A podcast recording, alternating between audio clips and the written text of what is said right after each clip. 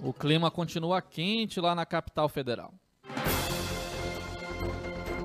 CBN Conexão Brasília, com Rômulo Pinheiro.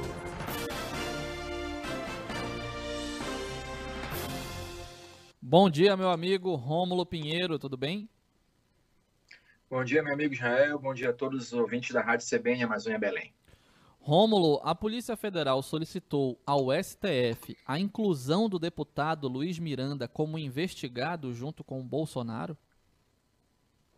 Pois é, meu amigo. Antes da gente começar a falar, eu queria só fazer uma retificação aqui, meu amigo. Você sabe que o IBGE fica aqui em Brasília, né? Sim. E aí eles acabaram de me ligar ainda agora, informando que fizeram uma pesquisa no censo de 2020 e aí identificaram que 80% da população paraense torce para o maior campeão da Amazônia, o Paysandu Esporte Clube, tá? Só para refazer essa, essa informação muito importante aí, que foi dita por um colega, mas só para refazer, o pessoal do IBGE acabou de ligar aqui agora, tá? Ok, registro nosso, feito. Nosso entendimento aqui, o IBGE não falha, o IBGE colocou lá, a gente sabe que é, que é verdade. IBGE e INPE não tem erro. É, não tem erro, IBGE não tem erro. Então vamos lá. É, veja que é, essa semana agora já, inclusive ontem, o, através do pedido solicitação do ministro da Justiça, Anderson Torres, a Polícia Federal pediu que o deputado Luiz Miranda fosse incluído no inquérito que investiga o presidente Jair Bolsonaro pelo suposto crime de prevaricação no caso da Covaxin. Só para contextualizar o nosso ouvinte, trata-se daquela questão da compra das vacinas do laboratório indiano Bharat Biotech de maneira superfaturada. Há, inclusive, um inquérito que a gente consulta aqui, a gente conversa com as pessoas aqui no Supremo, e a, a, o principal foco dessa investigação é a questão aí do pagamento adiantado, que não havia previsão contratual, a, a nota fiscal com menos doses do que previsto no contrato, e a questão da intermediária que ficar em Singapura, que não é citado no contrato, enfim, são várias irregularidades nesse contrato da Covaxin. E, ante as informações do deputado Luiz Miranda, é, aqui está sendo uma, ocorrendo uma pressão para que a testemunha, ou seja, o deputado e seu irmão, que é servidor do Ministério da Saúde, passem a ser investigados pelo crime de denunciação caluniosa, que corresponde àquela afirmação que supostamente não corresponde a uma verdade de um fato definido como crime perante uma autoridade. No caso aí, a autoridade foi a CPI que investiga essa situação. E a ministra Rosa Weber, é, aqui nos bastidores a gente também conhece muito da atuação dela, Michael, ela sempre, sempre foi uma ministra muito discreta. Ela sempre foi muito avessa a holofotes, a entrevistas é, é, em, em, em, jornais de grande circulação, ela não, não é muito o perfil dela. E o que acontece é que é, chega esse pedido no momento em que a ministra vem assumindo um protagonismo maior nas críticas junto a opinião pública é, contra o governo federal. É bom lembrar, Israel, que na última semana, é, no último mês, aliás, ela indeferiu o pedido do, do, do, da Procuradoria-Geral da República para aguardar o final das investigações da CPI para só então propor a abertura de inquérito contra o, o, presidente da República. E ela negou o pedido de maneira veemente, inclusive causou até espanto nos colegas dela aqui do STF que não, havia, não haviam como um perfil é, de dada a, a, a, fazer críticas ao governo federal nas decisões que dava. E a gente, é, é, a, conversando com as pessoas aqui, entende, e isso já ficou bem claro, que ano que vem a ministra vai assumir a presidência do STF. Ela é hoje vice-presidente, então ela assume durante a campanha eleitoral do ano que vem. Então se comenta bastante aqui que é uma espécie de ensaio da ministra para como ela irá atuar na presidência suprema num momento muito importante que são uh, as, serão as eleições do ano que vem e que ela já está colocando aí uh, se colocando como uma uma, uh, uma defensora das políticas de vacinação das políticas ou contra as políticas negacionistas do governo federal.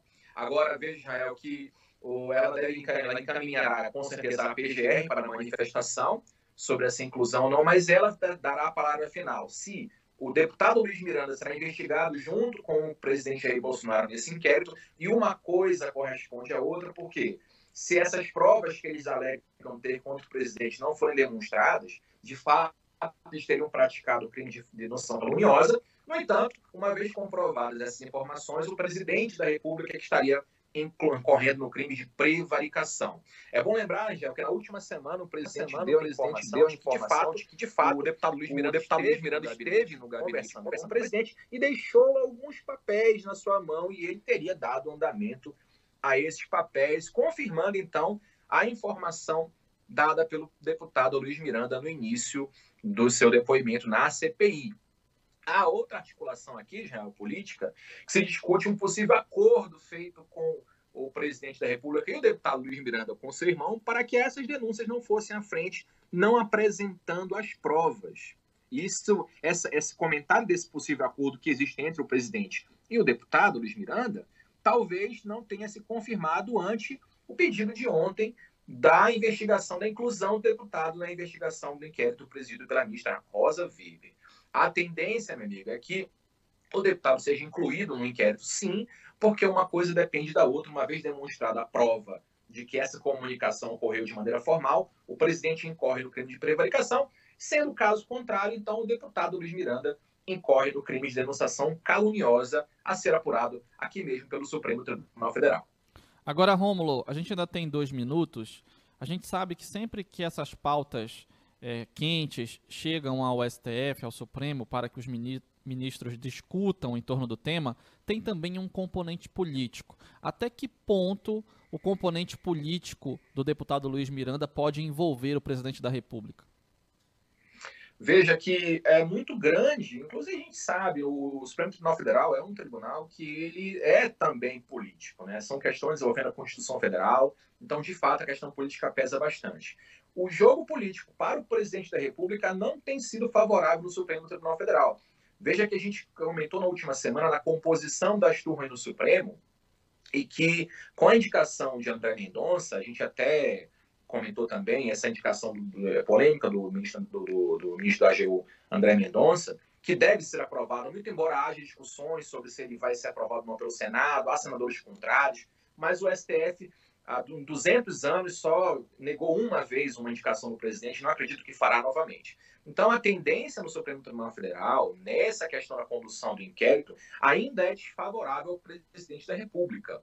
O próprio ministro Gilmar Mendes, que acenou com a possibilidade de aceitação do ministro André Mendonça, não vem fazendo muitos esforços, muitos, muitos esforços para é, fazer o lobby político para é, nomeação do ministro, e os outros são claramente contrários ao posicionamento do presidente. Então, nós temos aí, hoje, basicamente, mais alinhados com o posicionamento do presidente, talvez o ministro Nunes Marques, que foi indicado recentemente, e o ministro Dias Toffoli, que tem se posicionado mais a favor dessas pautas do Poder Executivo nos últimos meses. Com a entrada de André Mendonça, nós teremos um reforço nessa questão aí, nessa blindagem do governo federal, muito embora nós saibamos que desses 11 ministros, apenas três não têm composição para fazer frente a um voto em plenário. Muito embora, se esses ministros estiverem na mesma turma de julgamento, sim, serão maioria, serão três contra os outros dois da primeira ou da segunda turma. Então, é aguardar a composição nova do Supremo, se o ministro André Mendonça, nomeado, conseguir ser nomeado,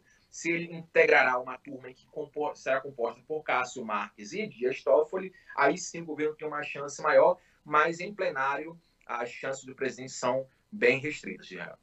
Muito obrigado, Rômulo Pinheiro, fazendo o registro aí dessas questões que envolvem o STF e também registro de pesquisa do IBGE. Muito obrigado, Rômulo. Até a próxima semana. Então, muito obrigado. Um abraço a todos. Até semana que vem. 11 horas e 30 minutos. Vem aí o repórter CBN.